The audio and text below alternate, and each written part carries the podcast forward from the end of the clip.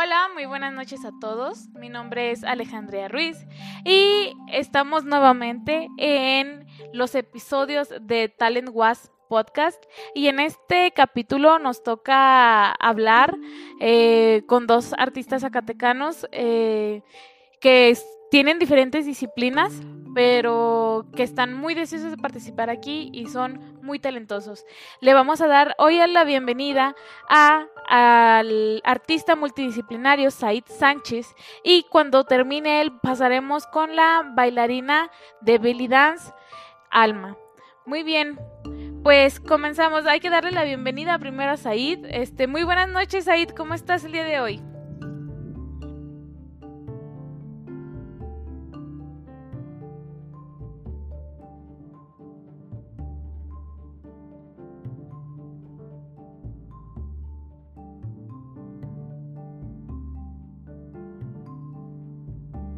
Ah, perfectísimo, me encanta, me encanta que estés igual de emocionado que yo por este proyecto. Y bueno, este, para los que no saben, eh, Said también tiene un programa de podcast que a continuación yo creo que él les va a dar un poquito más de detalles. Y bueno, vamos a ver, platícanos un poquito más sobre ti, ya que entré en esta, en este contexto de qué haces y de qué no haces. Este, dinos, este, de dónde vienes, eh, tu trayectoria, cuéntanos sobre ti, Said pues yo creo que comenzaré con lo básico, ¿no? De, mi vida como artista, por así decirlo, comenzó, pues a diferencia de otros, comenzó tardía, o sea, no, nunca fui como que el niño prodigio o al niño que metieron a, a, a clases de música desde muy temprana edad, como que yo fue de, de buenas a primeras, dije, quiero cambiar totalmente un giro de 360 grados mi vida personal. Mi tirada era biología marina, después era ingeniería, y dije, no, a ver, venga, vamos un poquito a algo que realmente sea un reto. Y me latió eh, la licenciatura en artes. Este, tenía pensado pasarme a Monterrey. Dije, nada, pues allá con los norteños, además de carnes asadas, pues creo que tiene un nivel más, más interesante. Sin embargo, pues bueno, las cuestiones económicas no se me prestaban para poderme ir. Pero para mi suerte, este, se abre la, la licenciatura aquí. Bueno, ya llevaba ratillo cuando yo entré. Este, pues llegué y se va todo, lo pasé. Ya cuando me toca llegar a, las instalaciones de la escuela, eh, ya me dicen, pues ¿a qué área quieres ir? Dije, bueno, para pintar soy malísimo, esculpir soy malísimo.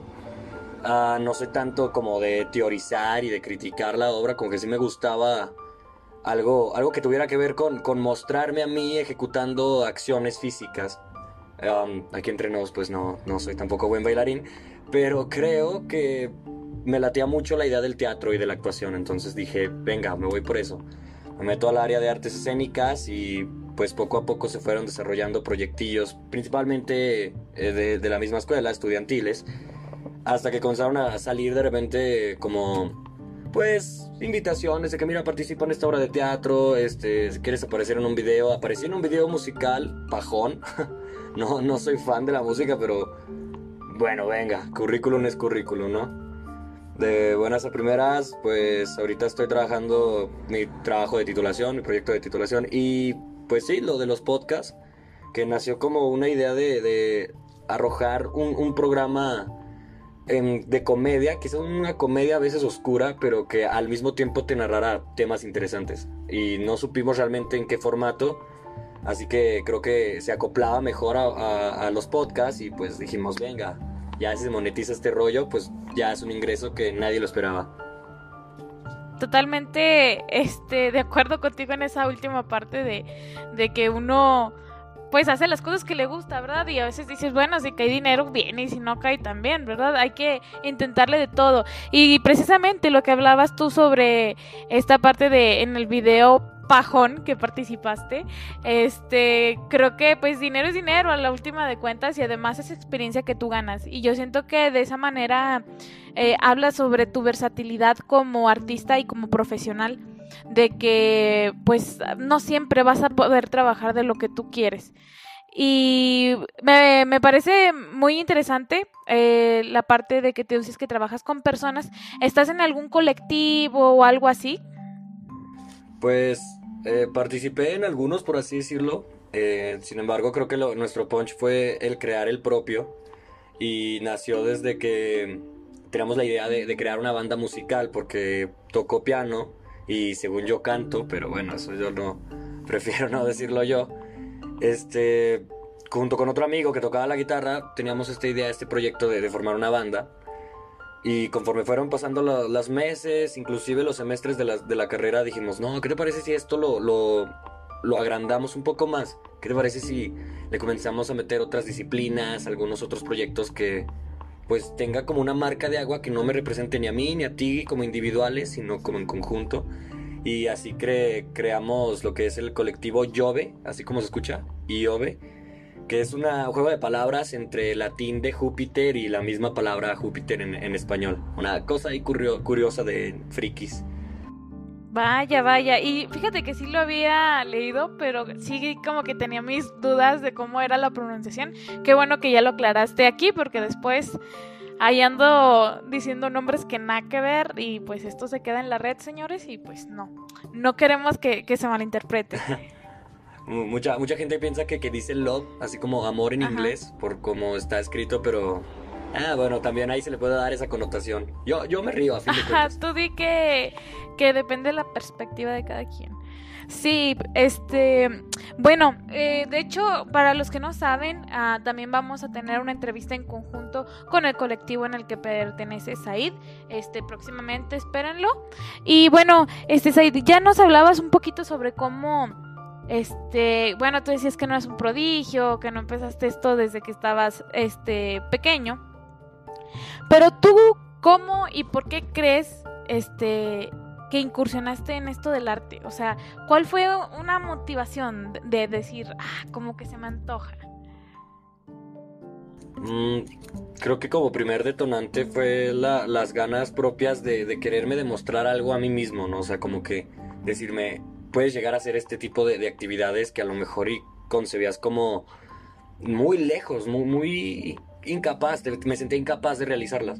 Así que, eh, fue como a modo de reto que, que, llegué a lo del arte. Sin embargo, no fue directamente a, las disciplinas que de, a tiro no, no domino, porque sí detesto mucho que dibujo, pintura. Soy muy sucio en ese aspecto.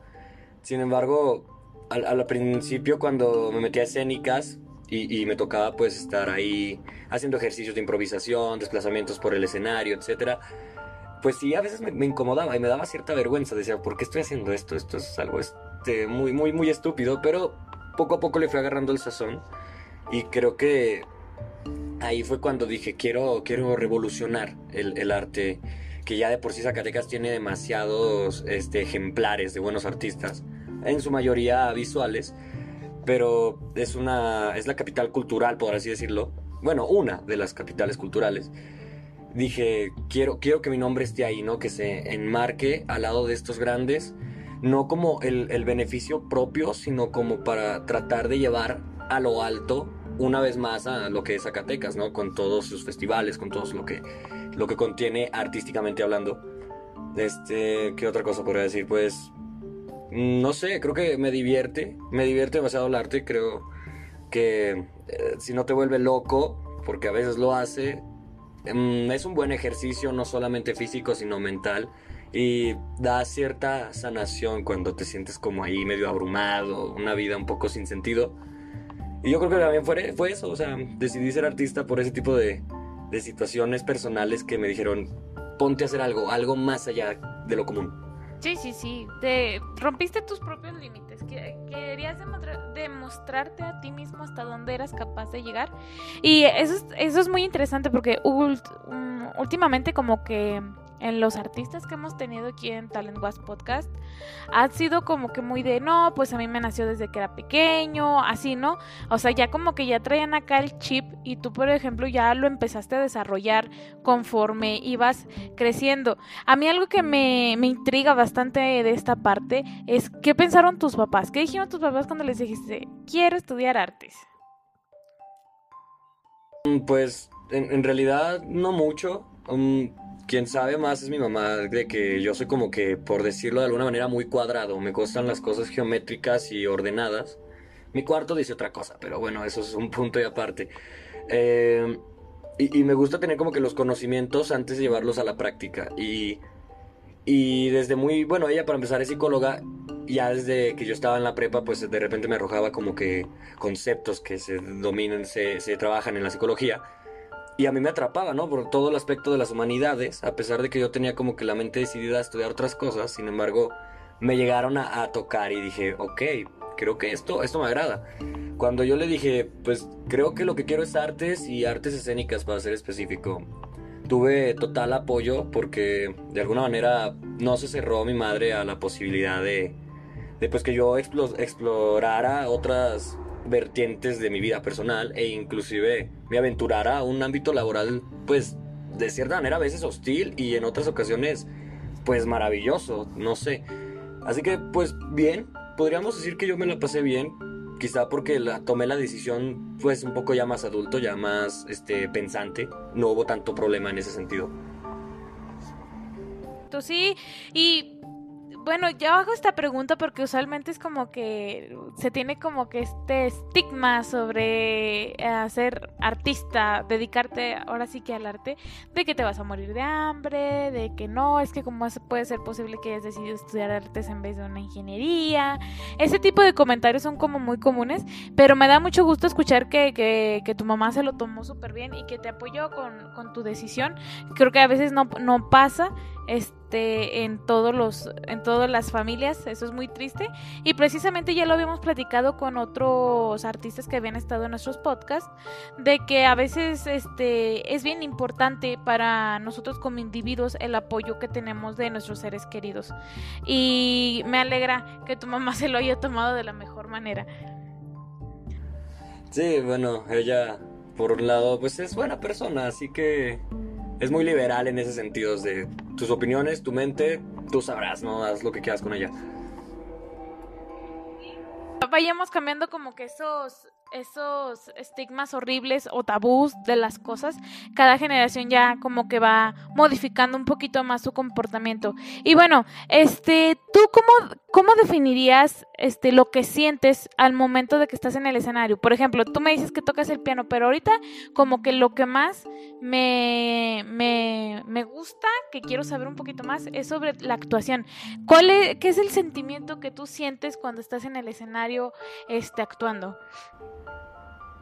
Mm, pues creo que es un cúmulo de, muchas cosas. Es, un experimento bastante fuerte, ¿no? O sea, esto que decían los griegos de catarsis y de que neta hay algo dentro de ti que se va como eh, desarrollando y luego se expulsa.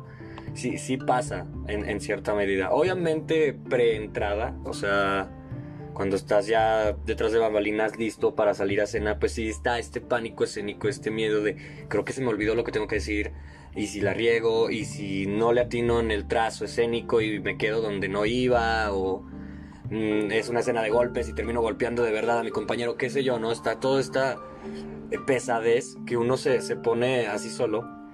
Sin embargo, ya cuando, uno, cuando he estado ya frente, o sea que ya ves la primera fila así como muy poco detallado los rostros de las personas que están sentadas ahí, dices, pues venga, ya estás aquí y tienes que hacer las cosas, ¿no? Entonces es un, una energía, o sea, como que hay algo muy detrás que te va empujando a hazlo, hazlo. Si estamos bien, si lo ensayaste lo suficiente, sabes lo que tienes que hacer y lo vas a hacer bien. Por otro lado, podría decir que, no siento nada porque trato mucho de cuidar este aspecto de, a ver, pues quien va a salir no va a ser Said, sino va a ser eh, Juanito, el personaje, y tiene que estar ahí listo para pues para hacer todo lo que el personaje demanda, ¿no? No, tengo que ser tanto yo. Podríamos decir que uno se pierde y que hay, hay, un juego de emociones entre tú, entre el otro. Es como un juego de Yu-Gi-Oh, ¿no? De este anime de que se mete uno en el rompecabezas para que salga el otro y así es este juego.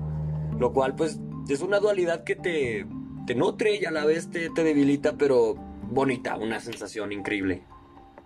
Y y yo, por ejemplo, este, yo lo vivo de manera diferente. Yo también, este, me dedico a lo que es el baile. Entonces, por eso que me gusta saber como que cuál es la sensación que tienen diferentes personas, ah, aunque si bien este, nos presentamos enfrente de la audiencia, enfrente de la gente en vivo, no es la misma, ¿cómo se dice? No es la misma sensación que siente un músico, que siente un cantante, que siente un bailarino, que siente un actor.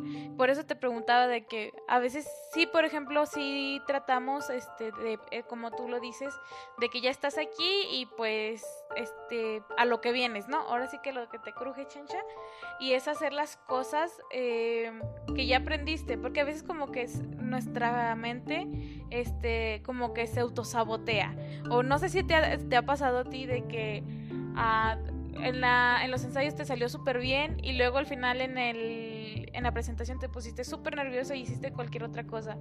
Y yo siento que como que lo más importante ahí es saber improvisar. ¿Tú qué opinas?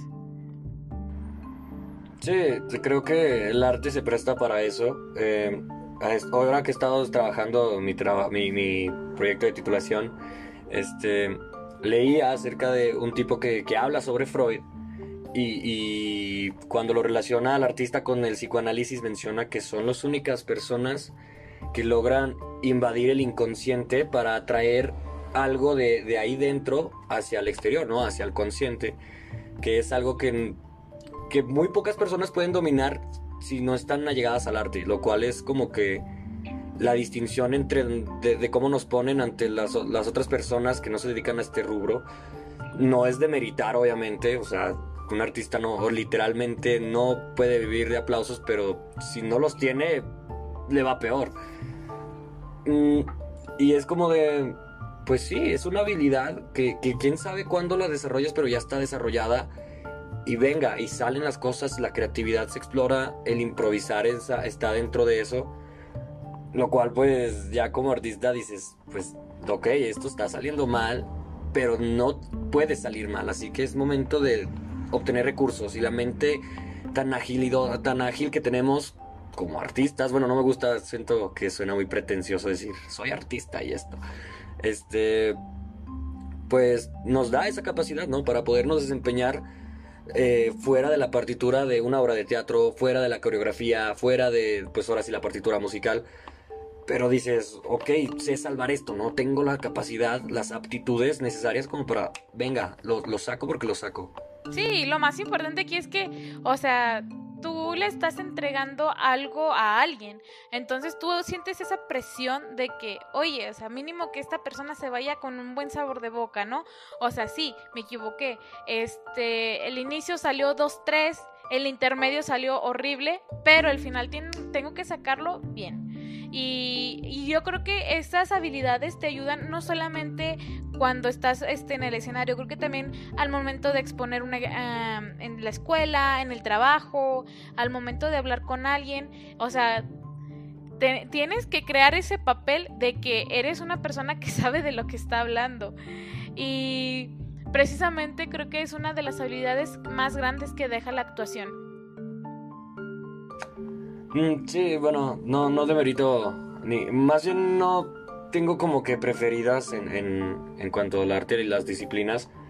En lo personal yo considero a la música como que la, la más grande, la, la, mejor de las artes, de las expresiones artísticas, pero como que digo, no se le demerita a las demás, cada una tiene su modo, sus modos operandi y los tecnicismos que, que tienes que dominar o el lenguaje que tienes que seguir la estética, por supuesto, que digo, pues, ok, el arte escénico recopila muchísimas cosas de pintura, música, danza, etcétera, etcétera, pero, pero ¿por qué no mejor, en vez de, de pensar que esto me hace superior, lo vemos como desde el punto de vista de, es un sujeto creador y viene a hacer cosas que a la gente tiene que maravillar porque al final de cuentas es lo que uno busca, ¿no?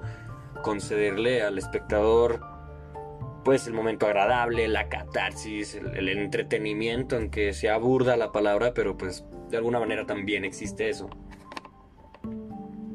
Y bueno, este, yo ya voy a empezar a hacer ahora sí que las preguntas como un poquito más profundas, más difíciles. Bueno, esto lo digo porque me lo han dicho, ¿verdad? No, yo no creo que sean difíciles, pero como ya son un poquito sobre una opinión, no tanto, o sea, sí personal, pero hacia este otros panoramas diversos que a veces tienen que ver con política o, o cosas así, bueno, te la voy a hacer de una vez. Este, en tu opinión, ¿cuál crees que es el motivo por el cual los artistas de Zacatecas no tienen espacios para presentarse? Ufa, este... Primeramente yo creo que es la falta de apoyo por la misma sociedad. Se ha visto como que un cierto desinterés al momento de llevar a cabo obras, que por ejemplo obras de teatro que inclusive estén fuera del mes de octubre, que es como el, mes del teatro de calle, ¿no? Este, aparecen obras a mediados de agosto, en principios de abril, qué sé yo, y como que la gente no agarra el feeling de querer participar y de querer ir. Entonces, por primer punto diría que es ese, la, falta de, interés por parte de la sociedad. Em, después, mmm, cuando hay, hay como que roces entre artistas y, cuando ya se habla de jerarquías, suele pasar de que uno que ya está como más arriba encuentra recelo con uno menor y de repente no se le da la oportunidad de exponerse al artista emergente. Mm, ah, he escuchado situaciones, la verdad yo no sé si realmente sea así el caso, pero he escuchado que, puede llegar así, que en la de los premios de la juventud, que en lo de aquello, que en lo de acá Mira, yo no sé, pero puedo dejarlo ahí sobre la mesa de puede que sea uno de los de los porqués. No, yo en lo personal no, no estoy nada enterado al respecto, pero va. Y el otro, mm, pues yo creo que, que, más allá del gobierno, que sí tiene la culpa, pues, porque cada vez reduce más el, el, ¿cómo se llama esto? El ingreso que se le da a, a este, ay, se me fue la palabra totalmente. Ajá, sí, que se les corta el presupuesto horrible, pues ya para empezar ahí estamos mal, ¿no? Porque pues ya no hay tanto presupuesto como para pagarle a tantos artistas que quieran exponerse. Pero se ha visto que, que no es necesario ese solvento, o sea, si uno quiere, va a hacer las cosas bien. Claro, a veces hay limitantes de que no hay material para producir y esto, pero una idea fresca se puede ver apoyada, así que creo que también lo que influye mucho es que, quizás el artista común zacatecano se ha conformado con lo mínimo y no se atreve como a aspirar a más allá. Y quienes lo hacen ya ahorita ni siquiera son zacatecanos tal cual, ¿no? Son como, ya llevo rato viviendo en CDMX, ya llevo rato en Guadalajara, ya llevo hasta crucé el charco, qué sé yo. Entonces como tienes que obviamente irte deconstruyendo como artista para poder irte armando nuevamente, pero ahora más fortalecido, ¿no? Con nuevas ideas, con más frescura, para que aunque la gente que no le interesa comience a voltear a ver y diga, oh, mira, eso, eso se ve interesante. Tanto para que el gobierno zacatecano diga, ¿sabes qué? Hay que mejor y regresarle un poquito más de ingreso porque están saliendo cosas increíbles. Esto pues nos trae turismo, esto nos trae mm, consumo entonces nos, puede ir súper bien en ese aspecto. Así que yo en lo personal ya creo que cantinflé demasiado. Eh, diría que es el artista conformista si es que alguien... Sí, y este punto ya lo tratábamos con Claudia Córdoba de la Galería Tiempo Compartido, ya lo tratábamos de que a veces... Ah, y no solamente en el ámbito artístico, ¿eh? o sea, también creo que se ve en, en general, socialmente y profesionalmente, de que a veces estamos esperando, esperando a que alguien más haga nuestro trabajo. Y eso es algo que pues no va a pasar. o sea, es como una idea muy fantasiosa y está mediocre desde mi punto de vista. Decir de que, bueno, pues yo estoy esperando a ver quién me ofrece trabajo. Y tú te quedas así como que, bueno, ¿y tú qué estás haciendo para buscarlo? No, pues nada. Entonces, desde ese momento ya estamos mal. Estamos esperando que el gobierno nos dé trabajo, estamos esperando que no sé, que algunas academias nos den trabajo y todo eso. Pero no pasa. O sea, porque, seamos sinceros, ya lo platicabas tú en la parte social y también ya lo dijiste tú en la parte política no le importas. O sea, a la gente no le importas. Y al, gobierno tampoco le importas. Entonces, ¿por qué ellos van les van a hacer irte a invitar o darte dinero a cambio de tus servicios? No les interesa. Tú tienes que hacerles saber que estás ahí. Tú tienes que poner de tu parte y por algo te preparaste durante tantos años, ¿no? Para poder este, destacar esas habilidades que aprendiste. Y bueno, continuando con este hilo de, Zacatecas, de plazas, de artistas, este, la última pregunta es, ¿qué consejo podrías darles a los artistas que están iniciando a trabajar en el medio? Mm, creo que algo que, ya he mencionado a lo largo de estos de este ratito, pues de atrevimiento, ¿no? La, valentía de, no engañarte a ti mismo y si realmente esto aparece de la noche a la mañana o desde años atrás ya se va como que con la intuición de que la tirada a ser artista, pues, pues no sofocarla. Creo que eso sería lo, lo esencial. No sofocar esa energía que puede emanar, por, emanar, perdón, porque yo no creo que se nazca con talento, sino que naces con cierto virtuosismo que trabajas y puedes llegar a ser alguien talentoso. Entonces, pues si ya naces con esa mínima chispa, acaba, acaba quemándolo todo, ¿no? O sea, con ese feeling ve a hacer locuras y, atrévete, ¿no? A, tropezar, levantarte. También podría decir de que mucha lectura. Yo, yo odiaba leer las cosas referentes al arte, ¿no? De vanguardias del siglo XX y de lo que se trata el romanticismo y no sé qué. Yo lo odiaba, lo detestaba, pero una vez que, que vas viendo que, que, parte de tu vida cotidiana tiene un lenguaje muy parecido a lo que se narra en X época artística y por eso se pintaban X tipo de cuadros, dices, oh, damn, esto, esto es mi vida, ¿no? Esto, quiero hacer algo pues así. Si alguien pensaba de igual forma y llegaba a hacer estas cosas, creo que puedo llegar a hacer lo mismo. Entonces es, anímate, el cielo es el límite y venga. Diría eso yo, no sé. Sí, bueno, está bien. Yo creo que es, es que a veces no hay mucho que podamos decir. O sea, más que sigue tus sueños, haz lo que te gusta, no te des por vencido. ¿Por qué? Porque esa es la clave. O sea, tener el compromiso y ser constante en lo que haces es lo que te hace destacar sobre los demás. A veces mucha gente creo que se desespera porque quieren llegar a un nivel profesional, así como de que, ay, no, pues yo acabo de iniciar en esto, pero ya me estresé porque no puedo tocar igual que esta persona. Pero esta persona pues ya tiene muchos años en la industria, ya tuvo clases, ya tuvo esto, ya tuvo lo otro, y yo siento que es como dar eh, baby steps, es poco poquito, poco a poquito, mejorar, este, práctica y error, práctica y error, y hasta que te salga algo, algo nuevo. Y pues bueno, Said, esto fue todo en cuestión de, de las preguntas y todo, antes de irnos, me gustaría que te despidieras de nuestra audiencia, pero además que les dejes este, tus redes sociales, donde te pueden encontrar. Mm, pues pueden seguirme en Facebook y en Instagram. No soy como que muy común ahí de estar subiendo cosas, pero bueno, de repente. Como Said Sánchez en las dos. Este. También puedes seguir a la página del colectivo de Jove, que es donde pues se van a estar posteando cada cuando salen nuestros episodios de los podcasts o si ya traemos eh, un proyecto entre manos y mostrar ahí la evidencia de cómo se ha estado desarrollando. Que pues es igual, Jove Collective, este, también en Facebook e, e, Instagram. Suscribirse ya si quieren, ya esto es como que invadiendo tu espacio eh, al canal, pues igual de Jove y todo. Mm, pues nada, eso. Si nos vemos en la calle, pues cotorreamos, qué sé yo. Bueno, pues muchísimas gracias, Said. Este, no te preocupes por lo de hacer propaganda al colectivo. Tú hazle propaganda a quien tú quieras. Aquí es un espacio libre.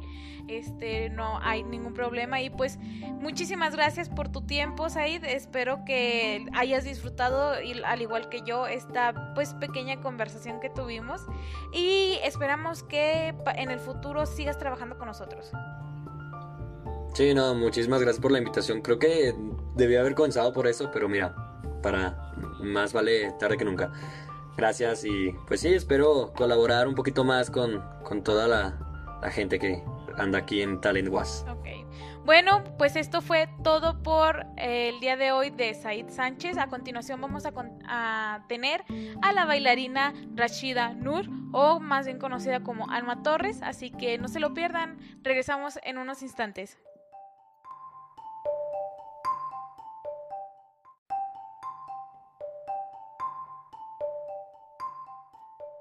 Bueno, vamos a continuar hoy con nuestra siguiente invitada. Hace unos segundos escuchábamos al actor zacatecano Said Sánchez y el día, bueno, el día de hoy ya les había dicho que íbamos a tener a la bailarina zacatecana Rachida Anur. Ella es originaria de Zacatecas y este, es también conocida como Alma Torres, pero Rashida Nur es su nombre artístico.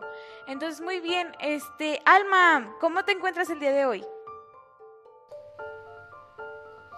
Hola Ale, muchas gracias por la invitación. Muy bien, muy bien. Aquí trabajando, seguimos trabajando en el arte. Y... Qué bueno, me da mucho gusto. Y bueno, pues con esta pandemia, pues ahora sí que no siempre hay mucho que podamos hacer, pero pues creo que adaptándonos, ¿no? A este nuevo estilo de vida. Así es, Ale, sí, pues claro, no es tan fácil en nuestro caso los artistas porque bueno, trabajamos en espectáculos, en shows, en talleres, estamos en contacto con la gente y pues sí, sí nos ha afectado un poquito, pero bueno, también nos ayuda a la creatividad para saber de qué otras maneras podemos trabajar. Sí, sí, totalmente, totalmente de acuerdo. Y bueno, este, Alma, ya te introduje un poquito, pero creo que me quedó este, corta la introducción, creo que haces bastantes cosas, pero me gustaría que este, le dijeras a la audiencia quién eres tú, qué es lo que haces, este, platícales un poquito sobre tu trayectoria. Mm, muy bien, Ale. Sí, pues mira, ya tengo mucho tiempo dedicándome a esto de la danza y el arte. Eh, tengo ya 22 años de trayectoria empecé muy chica. Bueno, no tan chica, porque ya ves que normalmente empieza uno que a los 8 años, 6 años. No, yo ya empecé un poco más grande, como a los 12 años más o menos. Eh, empecé a hacerlo de una forma profesional. A los 15 años pues ya estaba en giras este, nacionales, internacionales, tuve esa oportunidad. Empecé en danza folclórica, la que nos dan en la escuela. Y, ahí es donde empecé a, conocer un poquito más de los diferentes estilos que hay. Estuve en el grupo anfitrión de aquí de Zacatecas para participar en los festivales internacionales de folclore. Si conoces el evento de aquí, ¿no? Ya ves que es muy conocido ese evento. Entonces ahí empecé, empecé en la prepa, comenzando con, los grupos de danza folclórica y empecé a meterme en la música, en la danza y en la pintura desde como sexto de primaria más o menos, bueno, desde chica, pero te digo, ya a modo profesional y a partir de los 12 estaba en esas tres cosas, pintura, música y danza. al final, poco a poco, pues me fue interesando un poco más la danza, se fue la balanza por ahí. Eh, cuando una maestra en la secundaria nos enseñó diferentes eh, estilos de danza, ¿no? No nada más el folclore, que es lo que te impone normalmente. Y ahí em, conocí diferentes danzas como de China, las, o sea, las orientales, la africana, etcétera. Y ahí fue cuando empecé a conocer un poco más la danza del mundo. Después de ahí, ya en la prepa, me invitaron a a ser parte de este grupo folclórico que te digo, de aquí, el Gustavo Vaquera. Y, a partir de ahí empecé a conocer el ballet, el jazz, eh, la salsa, ritmos latinos, ¿no? Tango, eh, danzón, etc. Eh, después de eso, me fui interesando un poquito más, seguir aprendiendo y me encontré con las danzas orientales o las danzas árabes que eso es mi especialidad y eh, la danza contemporánea también. Pero fue también muy curioso. Porque ya tenía varios años, ahí duré como unos ocho años más o menos en, ese grupo. Y después me fui, eh, durante ese inter, fui eh, buscando eso que te digo y que quería aprender algo más y tenía ya esa inquietud de aprender las danzas árabes pero aquí no sabía si había o no. Iba caminando por Sam's, me acuerdo muy bien, y había un póster de hoja de máquina y decía que se daban clases de danza árabe con la maestra Salma, me acuerdo. Entonces, pues ya vi, llamé y empecé a acudir y me fue gustando este, este tipo de danza y a partir de ahí, pues ya comencé a estudiarla, eh, a buscar más aquí en Zacatecas, después me fui a buscar eh, a México, me fui a estudiar para allá.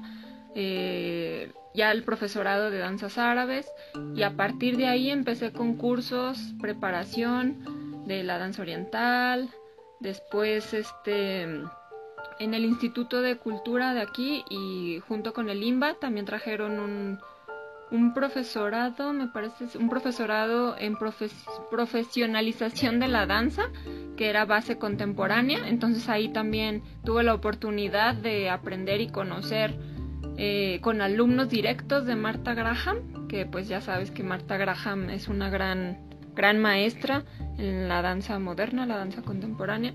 Y, he tenido esa oportunidad de tener ese contacto eh, con profesionales que eso es algo que a mí me interesa mucho. Y, pude conocer otro tipo de, estilos. Y te digo, mi especialidad son las danzas árabes, folclórico contemporáneo. Y es algo que, a mí me gusta demasiado.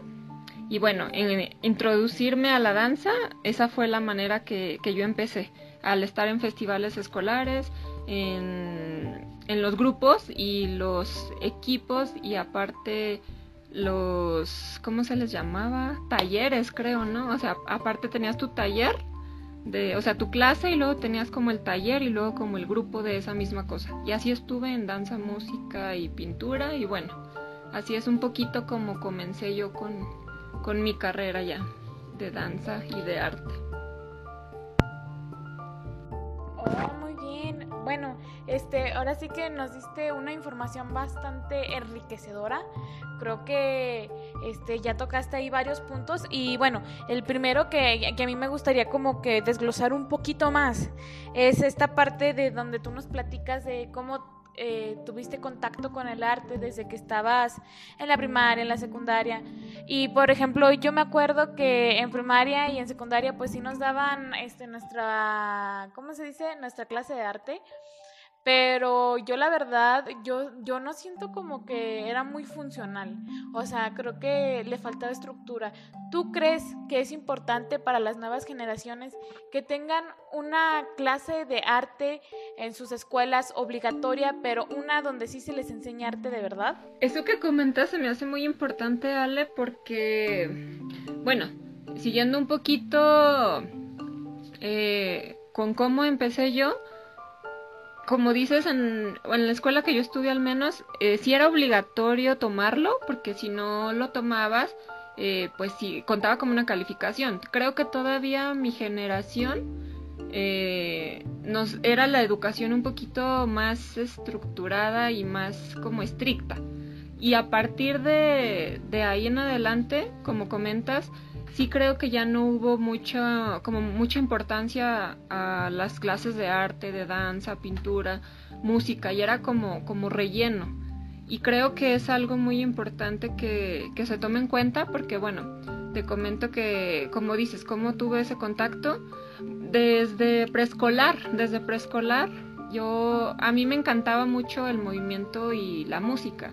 Y me acuerdo muy bien, o sea, como de, del sentir que yo quería, yo no sabía que me iba a dedicar a esto, tampoco era así como que, ay, yo quiero ser una bailarina, yo quiero ser maestra, pues no, no, no, ni siquiera lo veía, pero sí recuerdo perfectamente lo que me hacía sentir y desde ahí supe que, que eso era algo que estaba en mí, no precisamente que iba a estudiar, pero que estaba en mí. Y fue cuando salí de preescolar, de graduación de preescolar, y me acuerdo muy bien porque tenía eh, una maestra que nos puso, era un vals, me acuerdo muy bien, era un vals y yo tenía un vestido rosa con mucho vuelo y estaba mi compañerito con el que iba a presentarme. Y haz de cuenta que cuando empezamos a ensayar y todo, y que el vestido y el escenario, el teatro, fue en el Teatro del Seguro Social. Allá ves que ahí se hacían todas las graduaciones y todo, creo que hasta la fecha allá hacemos todo. y, así eh, sentí esa sensación y esa emoción de, estar en un escenario, de bailar, lo disfruté tanto y tenía como cinco años más o menos. Y, ahí supe que la danza iba a ser algo eh, especial para mí, o sea, algo importante. No sabía como tal que era danza, pero sí que el movimiento es lo que lo que a mí me, hacía sentir bien, me gustaba demasiado. Ya posterior a, a lo que dices, eh, si es importante o no, creo que sí, porque bueno, también este, estudié un posgrado hace recientemente, dos posgrados, uno de danza terapia, método core danza terapia y arte terapia humanista. Entonces, ahí es muy diferente a la parte artística de cómo vemos a la danza y al arte, porque si bien sabemos que lo hacemos como una expresión, eh, lo dejamos hasta ahí, ¿no? O sea, en la parte artística sí, claro que vas y, y te expresas, expresas un movimiento, una danza, una letra, eh, una escultura, algo, pero lo dejamos hasta ahí. Y sin embargo acá, estudiándolo en la parte terapéutica, eh, ahí haces ya preguntas, ya cuestiones más profundas para llegar a un proceso eh, de por qué haces tú eso, ¿no? O para qué haces tú eso. Entonces esa, esa parte, yo cuando empecé a estudiarlo, se me hizo más importante que estuviera aplicado en las escuelas de una forma, pues ya, o sea, obligatoria, ya como una materia de base.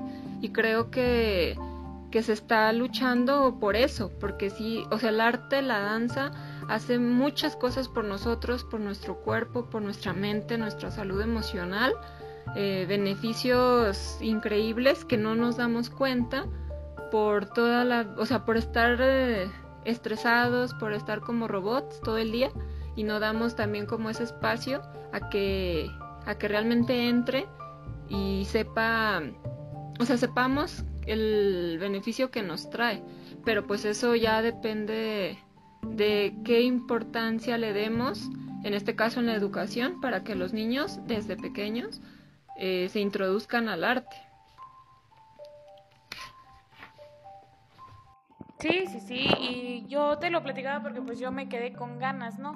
Yo sí me quedé con ganas de que en la escuela, o sea, sí soy artista, pero sí me quedé con ganas de que desde que uno estaba más chiquito, pues uno empezara a ver otro tipo de, de, no sé, de pasatiempos, ¿no? Yo sé que no es para todos el arte, pero creo que también depende mucho del el tipo de persona quien lo imparte, más que nada a las generaciones chiquitas, pequeñas, porque ellos están abriéndose un nuevo mundo. Ya que nos hablaba sobre esta parte de que pues tú no, pues no se te había pasado por la cabeza dedicarte al arte y todo eso, este, ¿qué es lo que, qué es lo que te hizo que te decidieras y cuál es tu motivación hasta el día de hoy para seguir haciéndolo? Precisamente el beneficio que trae eh, al ser humano, ¿no? A las personas. Porque bueno, como te digo, o sea, sí, yo no, yo jamás imaginé que me iba a dedicar a esto, pero sí recuerdo perfectamente esa primera sensación que, que, ya les platiqué hace un momento.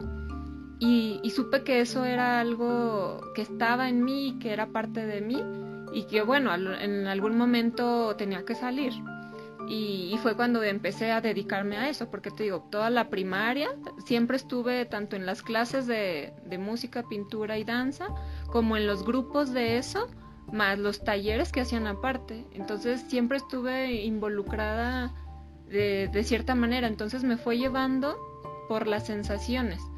Muchas veces nos dejamos llevar solamente por la parte mental y pues no, no es este precisamente un, un camino único para seguir, porque pues claro que no hay cosas como tal o un concepto bueno ni malo, sino simplemente te vas abriendo caminos y tú vas tomando decisiones por dónde quieres irte.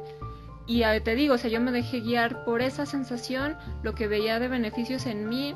Posteriormente, ya este, cuando empecé también a dar clases, lo que me comentaban mis alumnas, mis alumnos eh, y ahora pacientes, eh, cómo ellos se sienten, entonces fue como, como decir, sí, por aquí es, por aquí es. Cuando veía a personas que lo hacían ya por compromiso, ya era como que no, como dices, el arte no es para todos, entonces ahí si empiezas a sentir compromiso y, de lo que sea, creo yo, pues no, no es por ahí, porque ni siquiera vas a estar a gusto haciendo lo que estés haciendo y no vas a dar tu 100%. Entonces, pues no, no tiene caso que, que sigas por ahí.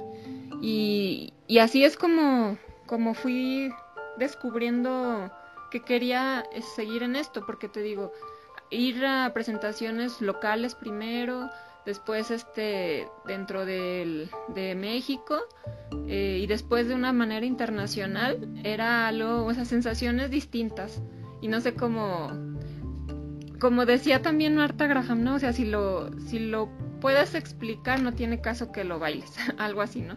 Entonces es algo que no te puedo explicar con palabras. Eh, tendré que hacerte una coreo, eh, pero pero es eso, o sea, es lo que te hace sentir, a dónde te lleva y algo importante que es lo que transmites, lo que transmites a la gente, al público y que toques no solamente que vayan y te, y te vean en alguna función o presentación, no, sino que trasciendan más allá, al menos así es como yo lo veo y es lo que hago yo personalmente en mis presentaciones, en mis shows y lo que hago en grupo también o en mis proyectos con, con gente, que, que, ellas mismas experimenten o ellos mismos experimenten eh, las sensaciones, lo que están sintiendo en ese momento, qué les lleva y bueno, ya con la formación que tengo, hacerlo de un proceso terapéutico, bueno, ya nos vamos un poquito más allá para que en escenario se logre algo diferente y algo más auténtico, porque normalmente seguimos patrones, ¿no? O sea, tenemos clase y con maestro la maestra y, solamente te dice qué hacer, un, dos, tres, cuatro, este paso aquí, la pierna acá, la mano acá y lo copias. Empezamos a hacer copias del trabajo de los demás y nos, nos, estamos olvidando de realmente por qué lo haces o para qué lo haces, ¿no? Si bien no toda la gente se dedica a esto de una manera profesional, porque hace ratito comentaste, ay, no recuerdo la palabra, pero como si fuera un hobby, a un pasatiempo. Para mucha gente sí es un pasatiempo, pero para quien nos dedicamos a esto, claro que es una profesión y si lo haces bien, puedes seguirte y, y darles importancia que debe ser, ¿no? Porque pues sí, muchas veces no tenemos esa cultura para darle el peso necesario desde la educación, como ya comentamos, para seguir este haciendo crecer esta parte y no olvidar que es una parte humana, ¿no? Eso es lo que eso es lo como yo lo veo ahora. Te digo, ya estudiando la manera artística que siempre estuve ahí involucrada y ahora la parte terapéutica de la danza y del arte, o sea, no sabes de verdad darle los beneficios tan magníficos que hay, que sí, claro, cuando vas a clases de, danza, o de algún deporte o algo, eh, te sientes bien, pero a veces no sabes ni por qué. Solamente dices, voy, este, tomo clases de esto y me siento bien, me relajo y hasta ahí. Si, si vas más a fondo, repito, ya de acá del lado terapéutico, puedes encontrar muchísimas cosas. Porque una cosa eh, no tiene que ver con la otra, porque la danza y el arte artístico, que es cuando hacemos presentaciones y ya tiene como un estilo de danza, eh, bueno, sí te lleva y, claro, te expresas y haces algo, pero ya viéndolo del lado terapéutico, pues no hay estilos, no hay nada, solamente es el arte y la danza pura, ¿sí? O sea, es el movimiento puro y es tu ser puro. Y, conjuntando las dos formas de trabajo, eh, pues bueno, haces un beneficio en ti increíble. y bueno, yo como bailarina pues entiendo muchos aspectos que dices y esto yo sé que para mucha gente es nueva eh, esta sensación, ¿no? Esta combinación entre terapia, entre baile, entre movimiento.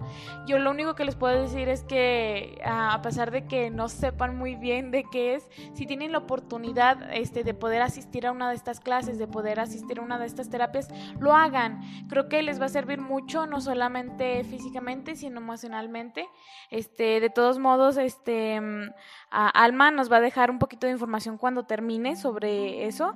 Y bueno, ya entrando a esta parte final, Alma, eh, ¿tú por qué crees ah, o por qué opinas o qué, qué, es lo que opinas más bien de la razón o motivos por, lo que, por los que los artistas de Zacatecas casi no tienen plazas donde presentarse? Yo creo que va de la mano de darle la importancia que es, porque, bueno, me ha tocado vivirlo de dos formas, tanto cuando estaba en, una, en un grupo, entonces eh, pues tú nada más, o sea, ya como bailarina, eh, pues tú solamente vas y asistes al lugar que te indiquen y ya.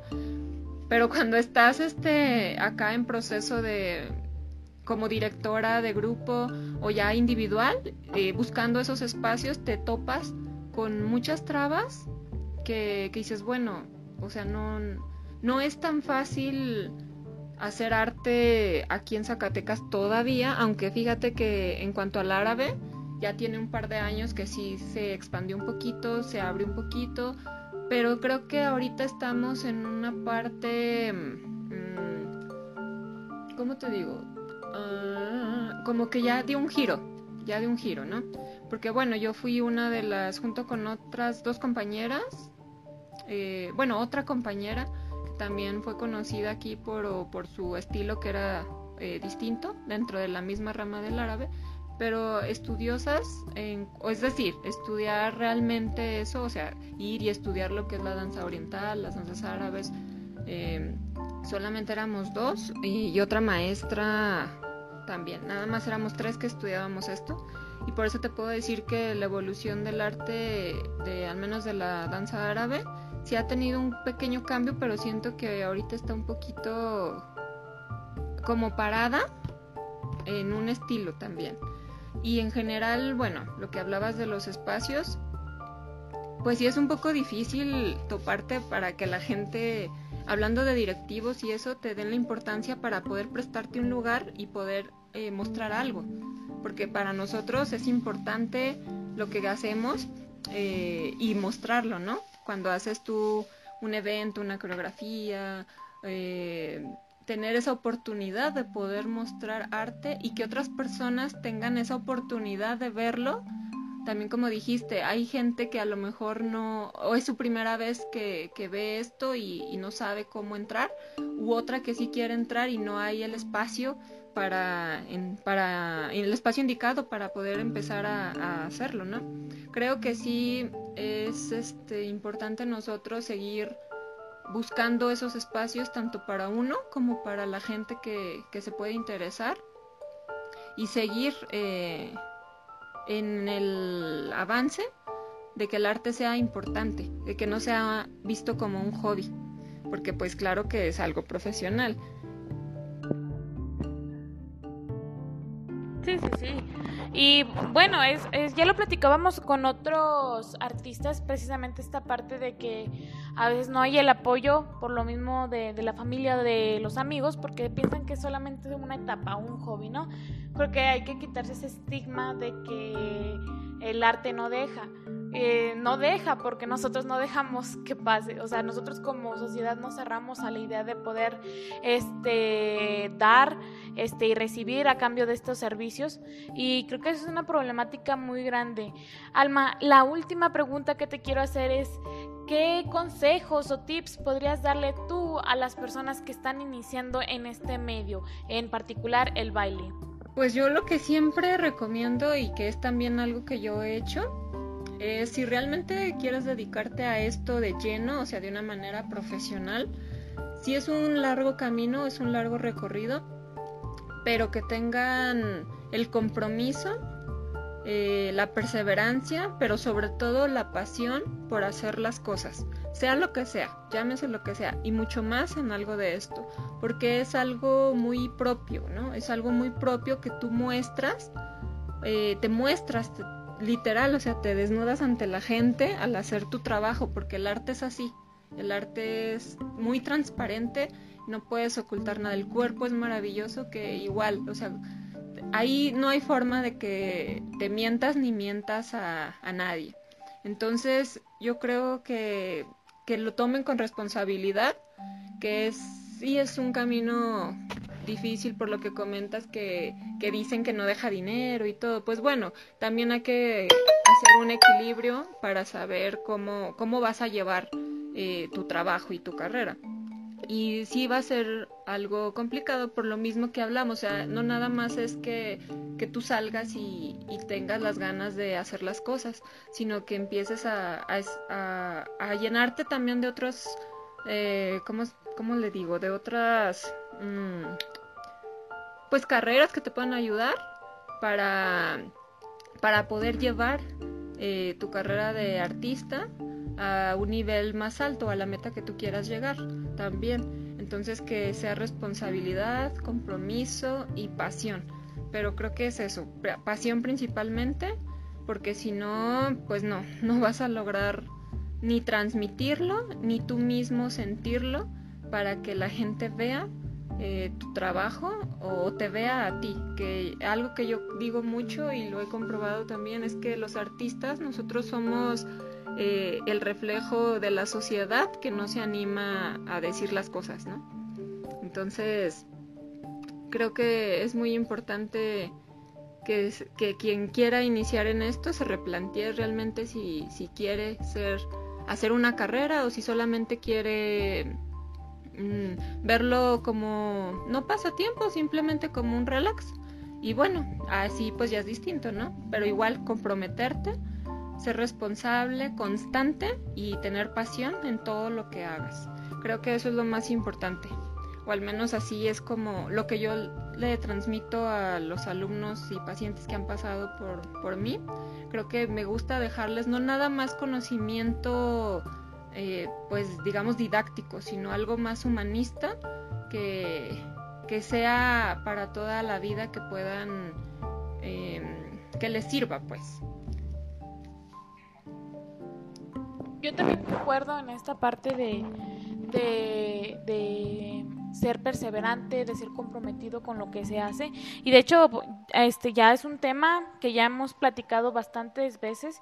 Este no hay mejor consejo que les podamos dar más que ese, porque esa es la clave y de hecho es la clave creo que en todo tipo de ámbito, tanto en relaciones sociales, personales, románticas, este todo todo todo todo este se gana con eso. No nada va a caer de gratis, nada de ser como de uy, un día me levanté y ya tenía mucho dinero o ya había aprendido todo, no, es, es, mucha constancia y trabajo. Y bueno, Alma, para que puedas este también, sí, sí, sí. que también según la meta que tú quieras llegar, es también lo que le vas a ir implementando y cómo vas a ir creciendo, hacer crecer tu carrera, porque bueno, si si lo ves como un hobby, pues vas a ganar como un hobby.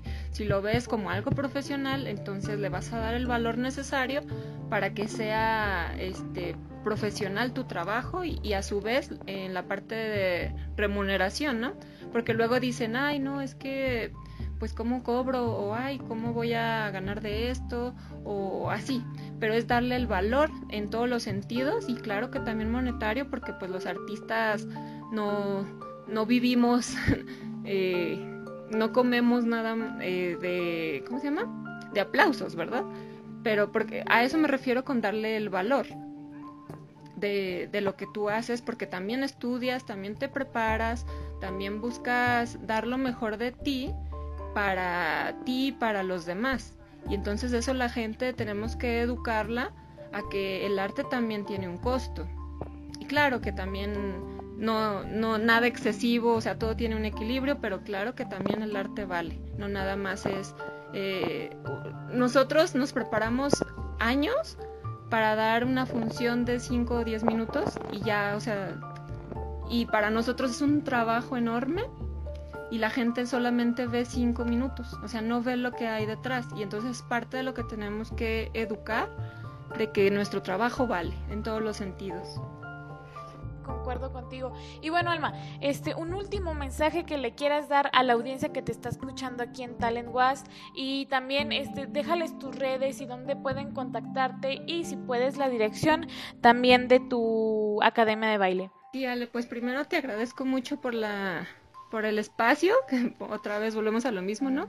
Que nosotros buscamos ese espacio y, y que tengas la iniciativa de poder hacer algo también por los artistas, eh, que nos dedicamos pues a todo esto.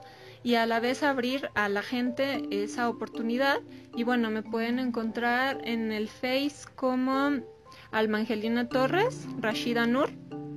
Ahí este me pueden contactar para cualquier información de clases, de terapia. Y bueno, ya lo de danza terapia y arte terapia es otro tema muy distinto que ojalá haya la oportunidad de poder platicar sobre eso y también se den la oportunidad de conocerlo y sepan de qué va. y, bueno, ese es otro tema. Eh, también eh, ahorita estoy dando clases en línea y puedo darles información ahí por esa página de Facebook. Y presencial, bueno, ahorita por la pandemia, pues bueno, estoy eh, considerando regresar o no, porque claro que primero está la salud de todos y el cuidado de todos, pero por lo pronto ahí en esa página de Face me pueden encontrar y puedo darles información de, de cualquier cosa, o si no también en la página Core Danzaterapeuta Alma Angelina Torres Zacatecas. Ahí también este, se pueden enterar de los talleres que doy, de las clases que tengo y este, pues cualquier duda, cualquier información, pues ahí puedo contestarles. Muchísimas gracias por acompañarnos el día de hoy, Alma. Este es un placer siempre trabajar contigo. Eh, y bueno, esperemos que cuando pase lo de la pandemia ya tengamos la oportunidad de hacerlo en persona, claro Que sí, porque ahorita el contacto es lo que lo que hace también al ser humano y ahorita pues sí tenemos que aprender a vivir de, de otra manera pero también fíjate que es un espacio para nosotros internamente como personas, pues ver qué es lo que sucede y, bueno, ya trabajar en ello y también para nosotros los artistas tener la oportunidad de crear nuevas cosas desde otra perspectiva. Y pues también es un gusto saludarte, Ale, ya sabes que, que también admiro tu trabajo y, y cuando gustes, pues tenemos por ahí siguientes proyectos para realizar.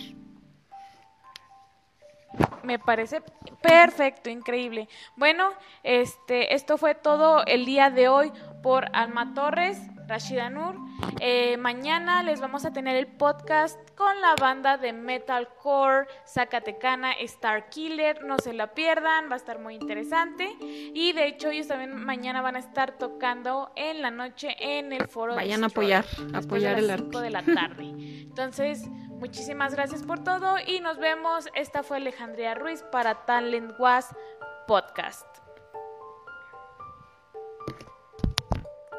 Listo.